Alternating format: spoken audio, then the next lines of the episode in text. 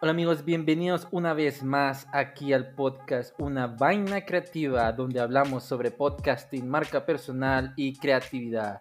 Y en este episodio de hoy tenemos a alguien sumamente especial que de hecho me dio clases en la universidad y me ha ayudado bastante a, crear cosas, pues porque cuando yo recibí la clase de guion fue como mm, abrir los ojos a un mundo nuevo. Y estamos hablando de nada menos que el gran Servio Tulio Mateo. Bienvenido. Gracias, Jean-Pierre. Me siento muy contento de, poder estar participando en su podcast. Eh, aprovecho para felicitar por esta iniciativa de, llevar, pues en este caso, a, las ondas de audio, eh, material que tenga que ver con creatividad, con gente que estamos en el mundo audiovisual queriendo hacer cosas. Así que los saludo con mucho afecto y en lo que pueda servir, aquí estamos. No, muchísimas gracias. Y de hecho, este espacio vamos a estar entrevistando a más creativos dentro de la industria para que podamos aprender de ellos. Y para los que no saben quién es Servitulio Mateo, bueno, él es un productor hondureño egresado de la Escuela Internacional de Cine y Televisión de San Antonio Los Baños, Cuba y cuenta con una licenciatura en comunicación por la Universidad Latina de Costa Rica y un MBA por la Escuela de Negocios INCAE. Y de aquí es donde viene la primera, viene la primera pregunta, que es cómo fue que le interesó todo esto del mundo del cine. Bueno, la verdad es que surgió desde muy pequeño, eh, quizá no estaba consciente de que, de que a esto me iba a dedicar, pero eh, si hay un recuerdo que siempre tengo en mi memoria, y es cuando fui al cine a ver la película E.T., no sé si la conocen, esta película famosa de Steven Spielberg. Yo recuerdo que cuando vi esta película eh, me asustó mucho cuando vi por primera vez a E.T., porque quienes lo recuerdan, pues es un ser extraterrestre, es, nada, es feo, es como desagradable. Y yo recuerdo que cuando lo vi en la sala de cine, yo incluso sentí miedo, ¿verdad? Al ver ese personaje. Y cuando terminó la película, yo terminé en un baño de lágrimas, es decir, en, en dos horas le tomé un cariño especial a este personaje que al inicio me había causado tanta repulsión y terminé llorando su partida del planeta Tierra. Entonces yo recuerdo esa película porque lo que sentí fue algo tan fuerte que es justamente la magia que hay en el cine, ¿no? La de poder tocar emociones, poder tocar sentimientos de las personas y, yo siempre me gusta pensar que ese fue como el primer encuentro que tuve con este maravilloso mundo del cine. Ya luego cuando estuve en la escuela, estaba en el colegio, siempre me interesó las actividades que tenían que ver con el arte, con la comunicación, entonces muy rápidamente me di cuenta que era el mundo audiovisual el que me interesaba. Entonces eh, así fue como empecé estudiando comunicación y, eh, y, el, y la experiencia estudiando comunicación me llevó a identificar que el cine era algo que me llenaba por completo, me hacía feliz y, fue así. Entonces empezó realmente con una película que me ha marcado, ¿verdad? Luego tuve la oportunidad siendo niño de trabajar en medios de comunicación, siendo presentador eh, de programas infantiles, de televisión. Entonces, realmente tuve un acercamiento con los medios bastante joven y, bueno, eso me ayudó a que confirmara de que eso es lo que me, llena, es lo que me gusta hacer. ¿verdad? Sí, y quién, bueno, no, ha sido una aventura, eh, me imagino, desde que decidió entrar a este mundo del, del cine. Sí, es una aventura porque ah, recordemos que todavía hoy en, hoy en día si un chico o una chica dice que quiere estudiar cine, seguramente los papás se asustan, ¿verdad? Porque dirán, cine, pero aquí en Honduras, que te vas a morir de hambre, eso, eso no funciona acá, ¿verdad? Todavía estamos en ese nivel, es decir, es una aventura quererse dedicar a esta actividad en un país como Honduras, ¿verdad? Que, es un país con una incipiente, con un incipiente sector cinematográfico, pero yo creo que cuando hay pasión por algo, cuando algo te gusta, cuando algo te llena, uno muchas veces se deja llevar más por el, por la pasión que, una, que un sector o que una actividad te genera, ¿verdad? Yo creo que en ese sentido mi, tuve la dicha de que mis papás siempre me dijeron que, que iba a estudiar lo que yo quisiera estudiar, ¿verdad? Y no toda la gente tiene esa, esa oportunidad porque me ha tocado muchas veces conocer gente que ha querido estudiar algo y los papás le dicen, no, usted va a estudiar esto.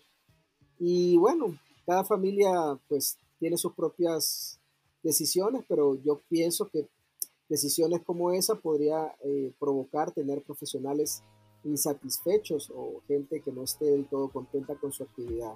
Sí, es una locura haber pensado en esto, pero yo pienso que cuando hay una pasión por algo, la pasión te lleva a hacer mejor las cosas, a quererte superar y siempre, siempre habrá espacio para quienes con pasión queremos hacer las cosas. No, y tiene toda la razón, eh, la pasión es el motor de todo proyecto que emprendamos, ah, puede ser una idea loca, pero si uno la cree hasta, hasta el infinito, por así decirlo, eh, uno, la, uno la puede lograr. Aquí donde viene la segunda pregunta, me imagino que dentro de esa inspiración cuando vio E.T., más adelante fue encontrando otros tipos de creativos o cineastas o guionistas. Imagino que tiene como algún top 3 o algún favorito. Bueno, realmente, aunque marco como, como un inicio o como un primer encuentro a la película IT, después yo realmente cuando estaba en el colegio, cuando estaba en la escuela, mis primeros años de, de universidad, pues veía el cine que básicamente vemos aquí en Honduras, ¿verdad? Las películas de Hollywood que llegan a las salas de cine. No, no era muy curioso de otro tipo de cine en mi, época de joven, honestamente. Fue hasta cuando llegué a Cuba a estudiar en la Escuela de Cuba, en la Escuela Internacional de Cine, que realmente me di cuenta, aunque me da un poco de vergüenza decirlo, de que había otro tipo de cine, no solamente el cine de Estados Unidos. Sí. había escuchado, había, había visto una que otra película española, alguna que otra película europea también, digo del resto de Europa, pero realmente no había visto mm, otro tipo de cine más que el que llega a nuestras salas de cine. Entonces, eh, realmente es ya estando en la escuela de cine que me di cuenta que habían también otros directores, más allá de los que se suelen conocer en estas regiones del mundo, entonces yo no puedo decir que durante mi desarrollo como profesional tuve eh, un grupo de cineastas o un grupo de guionistas a los que yo iba siguiendo. No, realmente fui un espectador muy normal, ¿verdad? O sea, veía lo que llegaba a las salas de cine y, poco más, ¿verdad? Fue hasta cuando empecé a estudiar que realmente eh, em, empecé también a estudiar y a empaparme de otros tipos de cine y, de otro tipo de, cineastas, otro tipo de contar historias y, y eso obviamente hizo que me empezaran a, gustar cierto tipo de películas, ¿verdad? Entonces, realmente el, el, el, mundo del cine que es tan amplio, ¿verdad? Porque a veces solo pensamos que ciertos países producen cine y no. Eh, esta amplitud que tiene el cine la conocí ya, ya estando estudiando, ya estando en Cuba estudiando cine, ¿verdad? O sea que fue yo creo que un descubrimiento algo tarde, pero, pero bueno, al final tuve la oportunidad de tenerlo y, así apreciar eh, eh, otros directores eh, ¿verdad? Que, que, me gustan, otro tipo de cine que me gusta y, y eso gracias a, la formación que tuve la oportunidad de recibir. y, algo interesante que dijo es de también de contar historias y nosotros sabemos, bueno, usted lo decía en las clases de cine en la universidad, de que para aprender cine uno hay que consumir cine, o sea, hay que ver de todo, hay que ver de todo para poder eh, tener nuevas ideas, eh, nuevos conceptos, diferentes estilos, pero ese es como el producto final, lo que vemos, pues lo que mueve a la gente. Ahorita hablemos un poco más del, de ese proceso de la idea, eh, porque sabemos que hay como un brainstorming o hay un mundo creativo, este, imaginativo, pero esa idea de llevarla al papel. Eh, ¿Cuál es como su método para plasmar todas esas ideas que posiblemente se le vienen caminando o mira eh, una referencia en el, cine? Sí, yo realmente en la, en la, universidad, en las clases que tengo la oportunidad de dar, que son las clases de guion, las clases de cine la clase de producción, Em, bueno, eh, desde el punto de vista académico, yo a la vez eh, he investigado sobre otros académicos con más trayectoria, con más años que, los que tengo, que han teorizado y que han analizado cómo crear una historia. En ese sentido, hay un, bueno, hubo un cineasta norteamericano llamado Seinfeld, que, em, que realmente él estudió mucho el hecho de cómo estructurar una historia y es muy eh, claro en su explicación de los aspectos que hay que tomar en cuenta, es muy, es muy esquemático y a mí me ha funcionado tenerlo como un referente a la hora de impartir mis clases, ¿verdad? Eh, creo que lo importante cuando uno quiere hacer un proyecto audiovisual, eh, ya sea que estemos hablando de un producto de ficción o un producto de la no ficción, que nosotros aprendamos a escribir en papel lo que nosotros queremos que se vea en pantalla. Cuando no tenemos esta formación, cuando no tenemos esta conciencia, creemos que contar una historia es agarrar una cámara, salir a la calle y ya. Y no, es algo más complejo que eso, ¿verdad? Entonces, lo que intento eh, enseñar eh, desde las aulas de clase, pues ya tengo 17 años de dar clase, es justamente cómo ir estructurando una historia, desde que es una idea a través de una storyline, que una storyline es una historia contada en una línea y, en esa línea pues uno define quién es tu personaje principal, qué es lo que anda buscando en la historia y cuál es la acción más relevante que hace para intentar lograr conseguir lo que es eso que quiere conseguir. Entonces a partir de algo tan básico como eso, pues eh, con los alumnos, pues ya luego vemos cómo las imágenes o esa idea se va transformando en en imágenes que primero tenemos que aprender a redactar en papel o en la computadora para que luego al final eso se pueda trasladar a la pantalla. Entonces, eh, creo que es importante eso, que,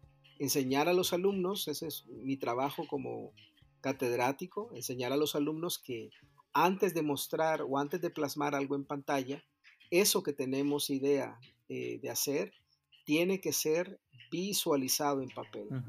Entonces, eh, mi método se basa en lo que Seinfeld eh, recomienda hacer, ¿verdad? En, diferentes pasos y me ha funcionado, pero muy bien con mis alumnos. Es decir, eh, a mí me encanta ser profesor, me encanta dar clase, me encanta conocer alumnos y, me encanta también ir perfeccionando mi manera de enseñar las cosas. Entonces, en ese sentido, por las aulas han pasado cualquier cantidad de alumnos que luego me da mucho gusto verlos haciendo cosas de comunicación, como el caso suyo con este podcast, porque al final, pues cuando uno ve que los alumnos están aplicando en un medio o en otro, en una plataforma o en otra, algo que directa o indirectamente uno imparte, pues uno se siente un poco responsable también de haber sembrado la semilla de que hay que producir, pero para producir hay que tener claras las ideas. Y en el caso de guion, pues intento eh, explicar todo un proceso que parte desde una idea eh, plasmada en, pocas líneas, con pocas palabras, y luego cómo esa idea se va transformando en papel, en redacción, hasta que finalmente se hace un guion y ese guion luego sirve de referencia para el rodaje, en este caso de cortometrajes, que son las cosas que producimos. Sí, no, y de hecho el, guion, este, creo que fue esa clase, la primera clase que, que me pudo dar, que, que he asombrado. Em, siento yo que es también la base para cualquier producción, eh, independientemente si es un podcast, independientemente si es un documental. El guion, eh, ¿piensa usted que es como el alma de toda la producción? Completamente de acuerdo. O sea, yo soy un convencido de que el guion es eh, lo más importante en una producción cinematográfica o en una producción audiovisual. Es decir, si tú tienes un buen guion, es muy probable que te pueda quedar un buen producto o una buena película, un buen cortometraje o un buen programa. Pero si tú tienes un mal guion, es imposible que te quede una buena película. Ojo con lo que digo, es decir, si uno invierte en un buen guion, es muy probable que te quede una película, pero el caso inverso no. Es decir, si tú tienes un mal guion, aunque luego estés trabajando con las cámaras de última generación, aunque tengas al actor o la actriz más eh, talentoso del mundo, si el origen, que es el guion, es malo, es imposible que una película te quede buena. ¿verdad? Entonces yo sí estoy convencido de esta frase que usted ha dicho, el guion es el alma de todo proyecto audiovisual, ¿verdad? Por eso es importante, sobre todo en las nuevas generaciones, que quieran hacer cosas en términos audiovisuales, que, que, que le demos la importancia al guion, que le demos la importancia a visualizar las historias en papel. Yo sé que a veces hay como una desesperación por agarrar una cámara y salir y grabar, ¿verdad? Pero, pero esa pasión hay que canalizarla en los pasos correctos para poder hacer una historia y eso parte por el guion, por supuesto. Sí, y creo que el ejemplo más claro de la importancia de un guion es de esta serie Dark. No sé si usted ha tenido la oportunidad de verla. Sí. Es increíble cómo en, en, tres temporadas todo el mundo, además de compleja, ¿verdad? Eh, ha, ha, ha, tenido bien como atrapado al público y es por el guion eh, tan bien detallado que no sabían, no podían predecir, los fans no podían predecir qué es lo, lo que se venía. Claro, y muchas veces eh, el público agradece cuando lo que está viendo no es predecible, ¿verdad? Qué feo cuando uno está viendo una película o una serie y, y, uno en pocos minutos dice, bueno, ya sé lo que va a pasar y, y no te sorprende el, el, el guion, ¿verdad? Lo, lo, bonito siempre es cuando el espectador, eh, atrapas la atención del espectador, atrapas eh, la expectativa, el interés del espectador, pero también lo sorprendes, ¿verdad? Es decir, cuando uno dice, puchica, realmente no esperaba que la historia diera este giro y eso te hace sentir más eh, entusiasmado de seguir viendo esa película o esa serie o ese programa. Entonces, realmente el trabajo de, o la importancia del guion en, en una producción es enorme, ¿verdad? Por eso, por eso es fundamental ir formando a personas en esta área, porque una serie como la que usted menciona en este momento es buena, es, es exitosa y al final eh, tiene y provoca un interés mundial, pero atrás de esa serie hay un montón de gente profesional, cada uno en sus respectivas áreas. Sí, tiene toda la razón y ahí es donde viene eh, la otra pregunta, porque vemos como hay diferentes películas como Memento, bueno, Dark, que no son lineales. Entonces, si nos aclara si, cuáles son como las estructuras que tiene el guion y cómo eh, esto lo podemos manejar a nuestro beneficio para aprovecharlo en nuestras producciones. Bueno, realmente eh, voy a tratar de explicarlo con palabras muy sencillas por, por si hay personas que no, no, conocen la terminología. Realmente estructurar el guion eh, podemos hacer como una analogía con como cuando veíamos en el mundo una obra de teatro. ¿no? Quienes han ido a ver teatro recordarán que la historia está dividida por actos. El primer acto, que suele ser un acto de introducción, el segundo acto, que es un acto donde se desarrolla la historia, y el tercer acto, que es donde vemos la resolución de la historia. Bueno, eh, en el mundo del cine también las historias se estructuran. Eh, si hablamos de, de, una estructura general eh, de una película de ficción, la estructura está formada también por tres etapas, ¿verdad? Una etapa inicial, una etapa en donde ya vemos que un personaje está luchando por alcanzar un objetivo, eh, y finalmente una etapa de resolución en donde, donde nosotros vemos si eh, las reacciones o las acciones que el personaje hace sabiendo que ha alcanzado o no su objetivo. Yo creo que acá lo importante, para explicarlo de una manera muy sencilla, y, y Seinfeld lo recomienda, en toda historia de ficción nosotros tenemos que ver a un personaje principal que está buscando lograr algo en la historia. Y eso que nos parece algo tan básico, a veces no lo tomamos en cuenta, ¿verdad?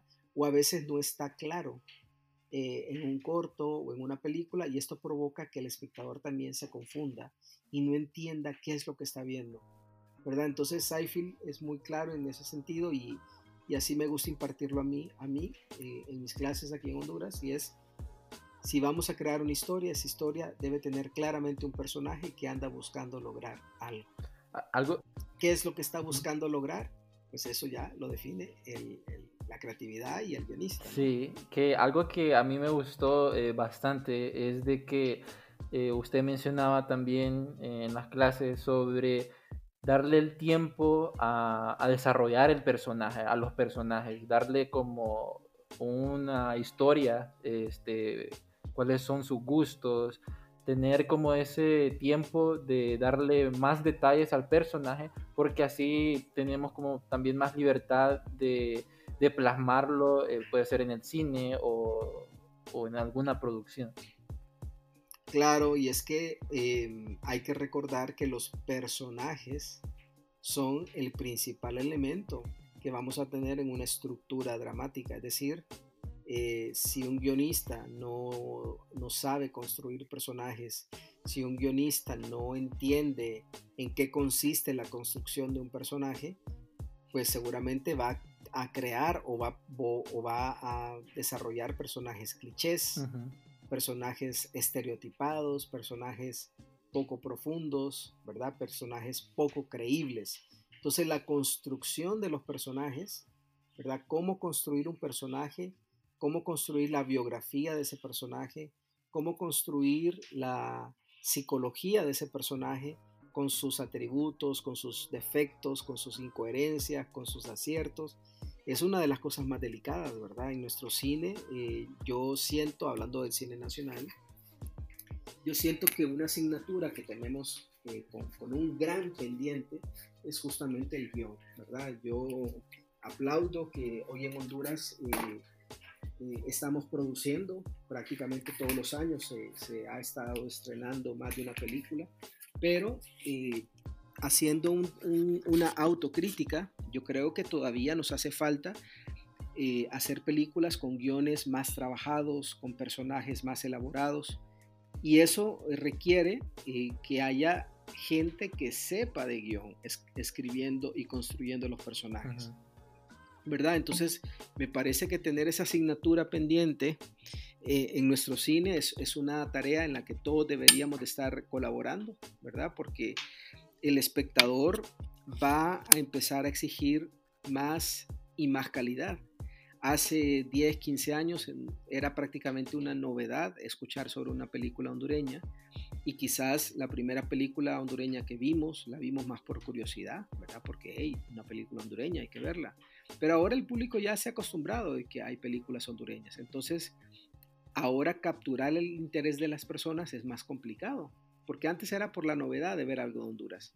Pero ahora yo creo que vamos a entrar, o si no, ya estamos en esta etapa en la que el espectador anda buscando ver algo de calidad, más allá si es de Honduras o si es de otro país. Entonces, eh, es, es, importante que, que tomemos conciencia de esto porque, repito, yo siento que lo que mencionaba acerca de los personajes es sumamente importante eh, en una producción audiovisual y eso, ¿cómo se construye un buen personaje? Bueno, con alguien detrás sabiendo cómo se construye un personaje, eh, teniendo detrás de cada película un guionista que, que, sepa sobre esta, sobre esta materia y sobre, y sobre lo que implica la construcción de una historia, la construcción de un personaje. Yo creo que es una de las deudas más grandes que tenemos en este momento con el cine nacional, que ojalá poco a poco vayamos superando. Sí, tiene toda la razón porque ahora vemos que están saliendo bastantes películas hondureñas de Centroamérica y también ha salido esta plataforma Pixen en donde se pueden ver eh, ya las películas documentales centroamericanos que a mi parecer es sumamente bueno porque mucha gente ha estado preguntando por varios tipos de, series y de películas, pero no las han podido encontrar y esta plataforma lo, lo está haciendo posible. Claro, y es una plataforma de, eh, hay que decirlo, de egresados de la carrera de comunicación de Unitec, ¿verdad? Gente que pasó por las aulas, eh, comunicólogos formados eh, profesionalmente en la universidad, que bueno, que, bueno que se les ha ocurrido esta idea de, de hacer una plataforma que no solamente dé a conocer el cine hondureño de manera digital, sino el cine centroamericano. Entonces, eh, yo aplaudo iniciativas como esta que al final exponen eh, todo lo que se hace en la región a nivel de cine. Y de hecho, esta, esta plataforma de Pixen hace un par de días ganó un premio, creo que el primer premio en, en una iniciativa de plataformas digitales promovida por grandes bancos aquí en el país y, por algunas instituciones fuertes. Entonces, yo creo que, con los años se ha venido como, este, a ver, desarrollando iniciativas que den a conocer producciones, están haciendo películas y eso es bueno, eso hay que aplaudirlo, ¿verdad? Pero no tenemos que confiarnos tampoco, ¿verdad? Todavía nuestro cine eh, no es un cine que, se conozca en el mundo entero, ¿verdad? Todavía hace falta que, películas hondureñas puedan ser reconocidas en, festivales importantes del cine alrededor del mundo. Hay que entender también que esto es un proceso, ¿verdad? Que, eh, que no se puede pretender que en pocos años ya hayan películas en importantes festivales y que estén llegando masivamente en el mundo. Esto es un proceso y, dentro de este proceso estamos en los primeros años, pero debe ser como una meta que tengamos a mediano y largo plazo. O sea, producir, está bien que produzcamos para el mercado local, ¿verdad? Siempre los países tienen un, tipo de cine que es para consumo interno básicamente, pero también hay que hacer un cine que trascienda las fronteras, ¿verdad? Que no solamente busque el entretenimiento, ¿verdad? Que es algo importante en el cine, pero no, no es el único objetivo que puede llegar a tener el cine, sino también un tipo de cine que, nos haga pensar, que nos haga reflexionar, que denuncie, que muestre cosas, ¿verdad? No, solamente eh, tenemos que ver al cine como, ay, voy a solamente reírme. No, el cine tiene unas capacidades de tocar la sensibilidad del espectador con diversos tipos de temas, con diversos tipos de géneros, ¿verdad?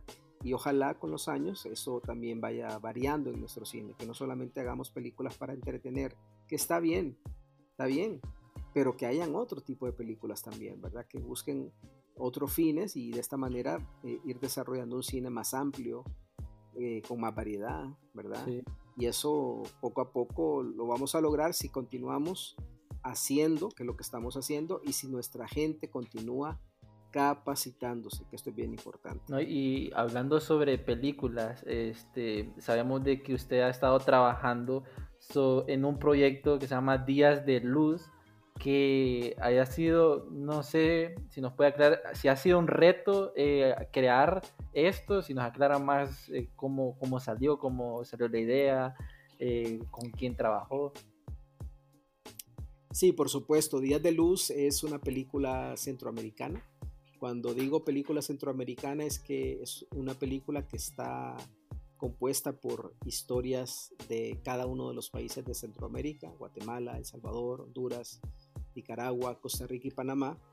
Y pues hace cinco años eh, surgió la idea de, bueno, ¿por qué no hacemos, somos países pequeños, pero somos muy similares, eh, estamos prácticamente muy cerca eh, un país del otro pero a nivel de cine como que cada quien estaba haciendo un trabajo de hormiguita en su país, ¿verdad?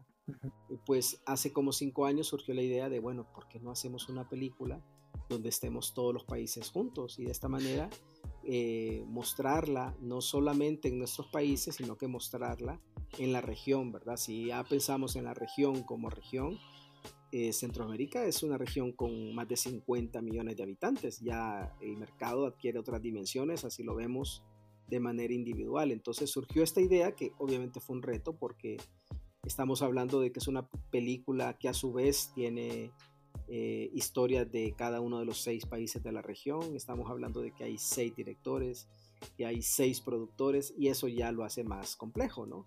Yo tuve la oportunidad de ser el productor de la historia de Honduras, ¿ok? Y, eh, sí fue un reto, pero ha sido una de las experiencias más bonitas porque a pesar de que estábamos en seis países diferentes, eh, el trabajo fluyó, el trabajo se desarrolló y, este año, bueno, el año, en la, finales del año pasado, tuvimos la oportunidad de estrenarla a nivel mundial en un festival eh, en Estados Unidos y, eh, y, a partir de finales del año pasado pues hemos estado en varios festivales ganamos en el Festival Ícaro mejor producción, mejor edición y hace un par de semanas tuvimos un estreno digital para toda Centroamérica. Y bueno, estamos justamente en una etapa en donde pues, la vamos a dar a conocer también en otras partes del mundo. Entonces, eh, ha sido un reto bonito, pero, pero eh, ha sido un reto, pero ha sido muy bonito asumirlo, ¿verdad? Y, y, la película está ahí y ojalá y los que nos escuchen puedan verla pronto porque vamos a seguir tocando puertas para que más y más personas la puedan ver. ¿Se podría decir de que este proyecto ha sido como el reto más grande que ha tenido o hay otro? Cada proyecto tiene sus particularidades, ¿verdad? Esta, esta película Días de Luz es el, primer largometraje de ficción en donde estoy involucrado. he tenido muchas participaciones en cortometrajes, en la misma universidad, pues me toca asesorar muchos cortometrajes durante un año.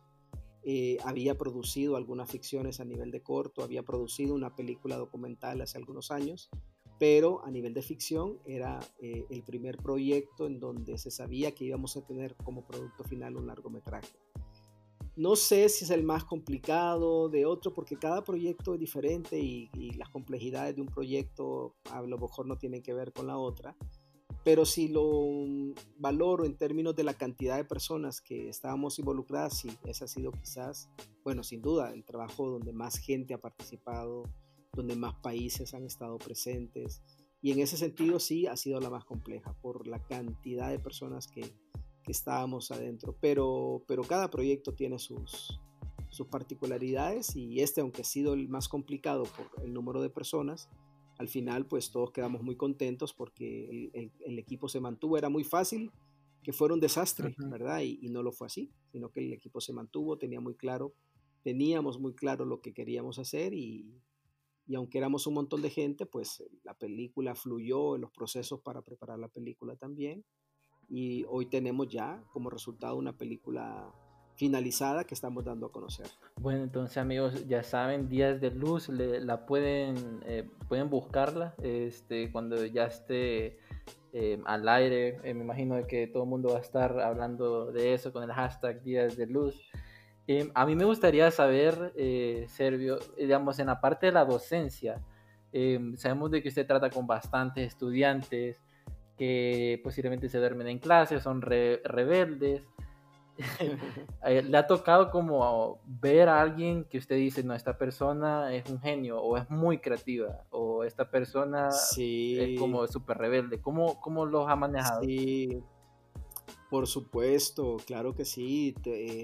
Durante todos estos años como docente he conocido mucha gente que, que uno, pues como profesor, va descubriendo o, intuye esta persona es buena en esta área este chico o esta chica se ve que tiene talento en esta otra, ¿verdad? Me ha tocado, pero conocer a un montón de gente muy talentosa. En Honduras hay un montón de gente talentosa y, respecto a mis alumnos y exalumnos, yo incluso he, trabajado con, luego con varios de ellos. Por ejemplo, ahora estamos produciendo una película documental donde la directora, eh, que se llama Laura Bermúdez, hace ya varios años fue alumna mía en, la universidad, en Unitec.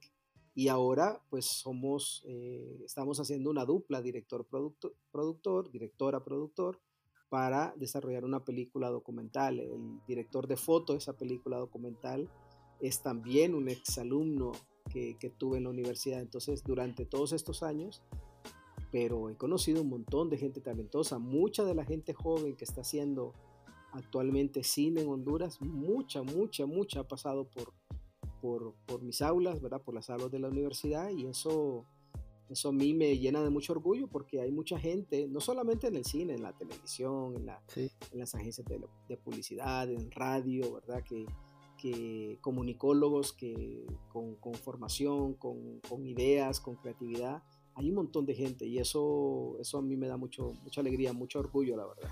No, sí, y de hecho, bueno, hay bastantes, pasa eso, ¿verdad? Que eh, un estudiante eh, que usted lo tuvo ahí, le dio clase, de repente está trabajando con, con usted en algún proyecto y eso puede generar como también como, pucha, eh, yo fue mi estudiante, ahora está súper alto, y como... Claro, claro, y, y los logros los logros que tienen los estudiantes luego en su vida, claro, uno se siente, uno se siente en parte responsable, ¿verdad? Uno, yo cuando un estudiante se va a estudiar al extranjero, va a sacar un posgrado, los veo trabajando en organizaciones importantes o en medios de comunicación, o los veo ganando, porque me ha tocado ver eh, alumnos ganando premios en festivales o, haciendo producciones respetables, yo me siento muy orgulloso porque eh, realmente eh, uno lo que busca a la hora de impartir clases es sembrar la semilla de,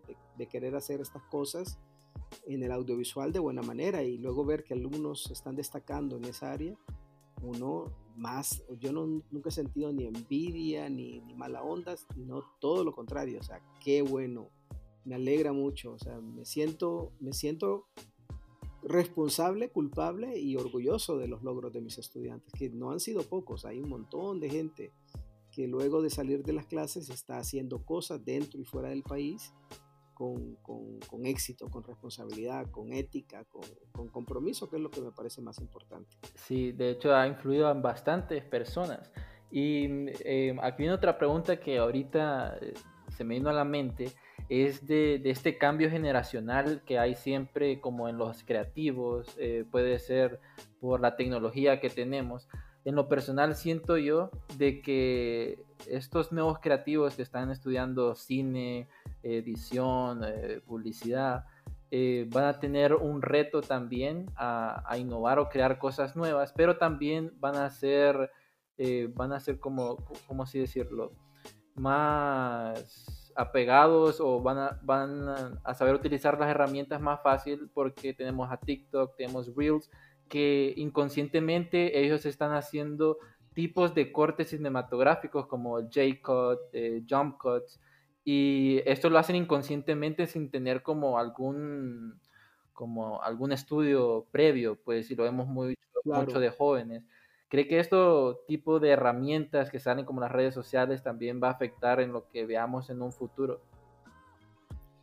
Yo pienso que podría ser, pero, pero no necesariamente para lo negativo, ¿verdad? Es decir, eh, si, si, bien es cierto, hoy tenemos un montón de medios de comunicación, un montón de plataformas digitales, o sea, hoy más que nunca se está requiriendo gente que desarrolle contenido en la, en la industria en general.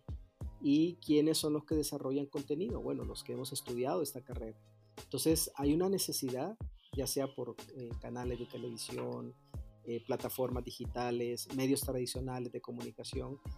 Hoy más que nunca hay una necesidad de tener eh, contratado personas que, que les generen, que les produzcan contenido. Pero por otro lado, también esa proliferación de, de medios y de plataformas hace que para destacarse eh, pues está más complicado. Es decir, ahí la competencia es muy dura. Si, usted enciende su televisión o enciende su cable, bueno, eh, lo que estés produciendo, si hablamos del mundo de la televisión, contra cuántos canales está compitiendo, ¿verdad?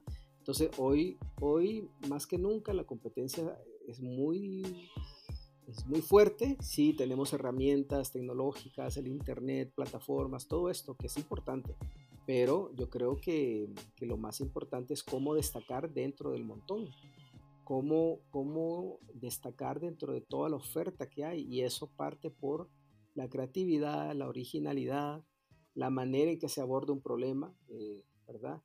Eh, entonces, sí, los jóvenes hoy en día tienen un montón de oportunidades, un montón de retos también, ¿verdad? Porque la, alta competencia es, un tema que hay que tomarlo en cuenta, ¿no? Cómo destacarnos entre la competencia, cómo destacarme dentro de toda la oferta televisiva o de, de toda la oferta del cable. Es más complicado, es mucho más complicado que otras generaciones, pero es el mundo que nos está tocando vivir, ¿verdad? Entonces yo siempre soy un optimista en el sentido de que esa competencia o esa alta, esa alta cantidad de medios no nos intimide, ¿verdad? Sino que más bien veámoslo como una oportunidad de poder eh, hacer las cosas bien y que, y que, al final los medios de comunicación me reconozcan, irme creando un, perfil, un prestigio, ¿verdad?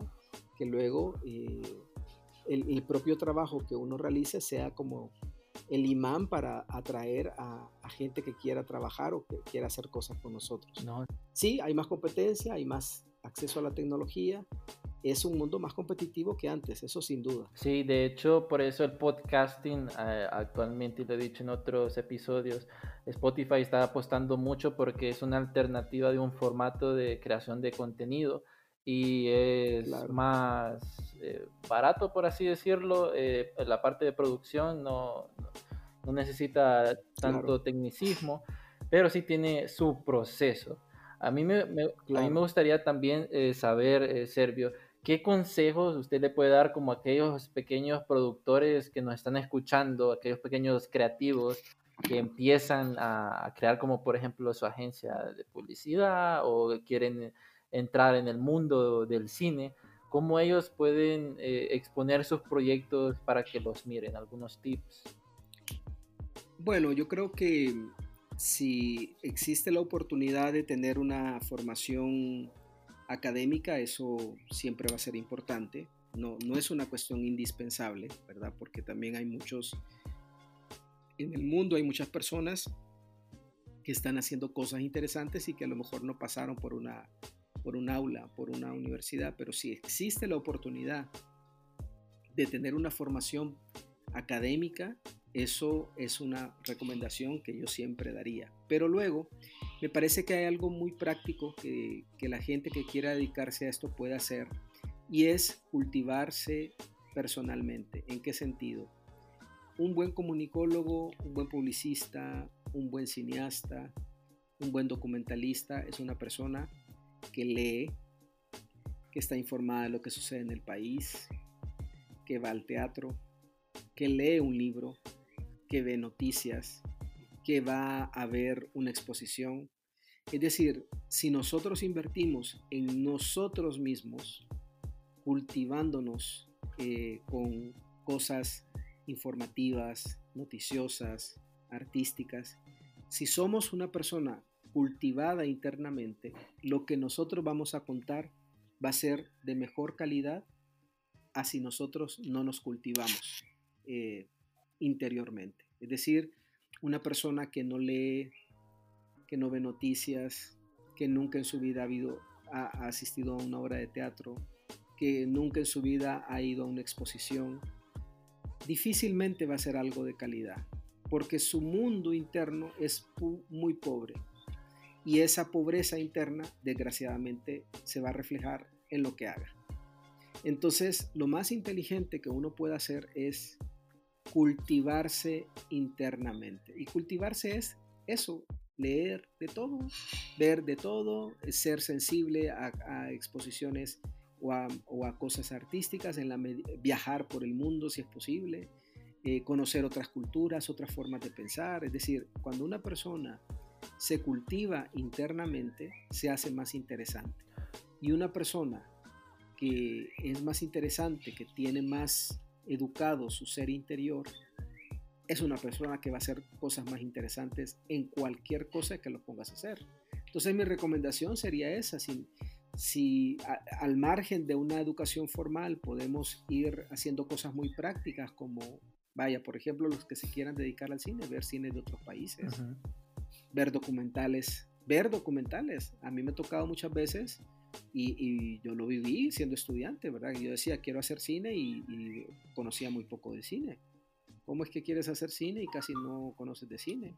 Entonces yo creo que lo importante es la, esa preocupación permanente que nunca debe terminar de, aprender y de cultivarnos internamente. Eso nos puede ayudar a hacer mejores producciones. Sí, el, ser curioso eh, y también ser, consumir eh, contenido de valor, eh, porque es algo que yo siempre digo de que en las redes sociales, por así decirlo, es el momento de cambiar el chip.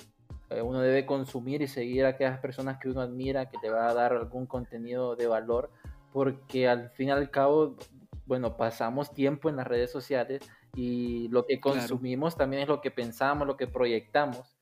Así es. así es, incluso si tienes algunos referentes o si las personas tienen algunos referentes de personas que le llamen la atención por lo que están produciendo, también analizar, bueno, ¿y por qué me interesa este, esta persona? ¿Qué tiene que hace que me llame la atención? Es decir, eh, esa curiosidad debe ser una curiosidad permanente. Por ejemplo, usted que está metido ahora con esta iniciativa de podcast, bueno, el mundo del podcast es todo un mundo, ¿verdad? Que, que, se, que para los que no conozcan los podcasts y, estas cosas, sería y es sumamente interesante entender qué es lo que se está haciendo. ¿verdad? Si nos ponemos a investigar solamente hablando de este campo en específico, nos vamos a encontrar que hay una variedad de producciones de los temas que a lo mejor ni nos imaginamos. Eh, producidos de maneras ingeniosas, ¿verdad? Entonces es como esa curiosidad que hay que tener no solamente cuando se está estudiando, es toda la vida, porque si queremos mantenernos vigentes en un mundo que está cambiando tan rápidamente por, estos temas tecnológicos, pues si no nos estamos actualizando, nos quedamos atrás. Sí, y ser... ¿Verdad? Y nadie, nadie quiere quedarse atrás. Sí.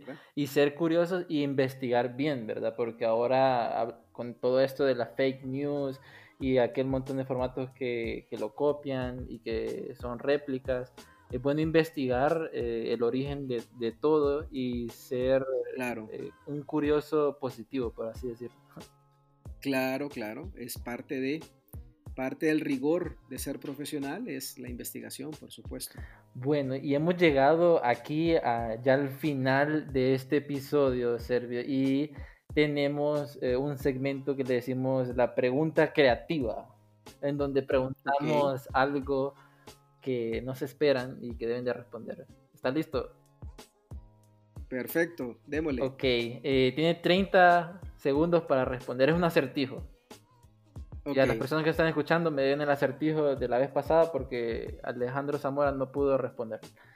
el, acertijo es, somos muchos hermanitos, en una sola casa vivimos, si nos rascan la cabeza al instante morimos. ¿Qué es? Dios mío. A ver, ¿se puede repetir? Sí, somos muchos hermanitos, en una sola casa vivimos, si nos rascan la cabeza al instante morimos. Es un animal. Es un animal, puedo preguntar si una pista. No, no es animal. No es un animal. No, si tengo 30 segundos me mata con eso. Soy muy malo para los acertijos, Jean-Pierre. Me está, me está dejando en Soy muy malo con los acertijos, pero ya me dejó con la curiosidad. ¿Qué es? No. O eso no lo puedo saber. No, hasta después, hasta después. Ya tienen tarea los que nos están escuchando. Si saben la respuesta, me la escriben eh, por DM o, me responden ahí por el podcast. Eh, voy 2 a 0. El, el acertijo anterior no pudieron responderlo. No sé si también, también quieres saber cuál fue el acertijo anterior. Sí. Estoy en todo y estoy en nada. ¿Qué soy? No, es que usted va a matar a la gente con esos acertijos. A sus invitados los va a hacer, hacer quedar así como he quedado yo, un poco en la luna. Sería bueno, bueno, pero el del anterior ya pasó. ¿Qué es? Eso lo puedo decir. Eh, esa es la letra D. Estoy en a ver, otra vez entonces, ¿cómo es el acertijo? Estoy en todo y estoy en nada. ¿Qué soy? La letra. ¿Y la respuesta es? La letra D.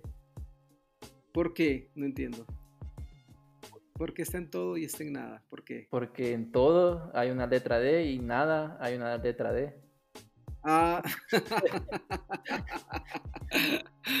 está bueno, está bien, me gusta, me gusta. Bueno, voy a quedar con la curiosidad del el acertijo que me ha planteado porque quedé en Pensé primero que me estaba hablando de algún animal, pero me dice que no es un animal, entonces ya así quedé completamente perdido. Y después le, le voy a hacer, bueno, dar la respuesta. Sí, sí, sí, porque no me gusta quedarme así con dudas. Ok, excelente. No, muchísimas gracias, Sergio, por estar aquí en una vaina creativa. Este, ha sido un episodio muy bueno, muy interesante. Eh, me alegra tenerlo aquí invitado porque usted fue una de mis inspiraciones a, crear guiones, a, plasmar toda esa creatividad loca que se le puede, que puede tener uno y plasmarla coherentemente en papel, que es eh, lo esencial. No, Jean-Pierre, para mí ha sido un, placer eh, seguirle la pista, ¿verdad? Desde que salió de la universidad he visto que está haciendo varias cosas que está siendo como muy curioso, ¿verdad? En, explorar por aquí y por allá. Yo creo que está en una etapa de su vida en donde tiene que probar un poco de todo, ¿verdad? Y, eso implica a veces darse de cabeza con algunas cosas, a veces acertar, el, crecimiento así es, ¿verdad? Así que lo felicito y, le deseo mucha suerte con, esta vaina creativa. Me encanta el nombre. Y, y, le deseo el, el, mejor de los éxitos hoy y siempre. No, muchísimas gracias. Y ya saben, amigos, este, en el próximo episodio vamos a estar hablando un poco de podcasting y marca personal. Entonces, si les gustó este episodio, compártanlo, eh, denle like, recomiéndeselo a sus amigos y que escuchen esta maravillosa entrevista que tuvimos con el gran Sergio Tulio Mateo. Esto fue una vaina creativa, el podcast de Jampi. Nos vemos a la próxima.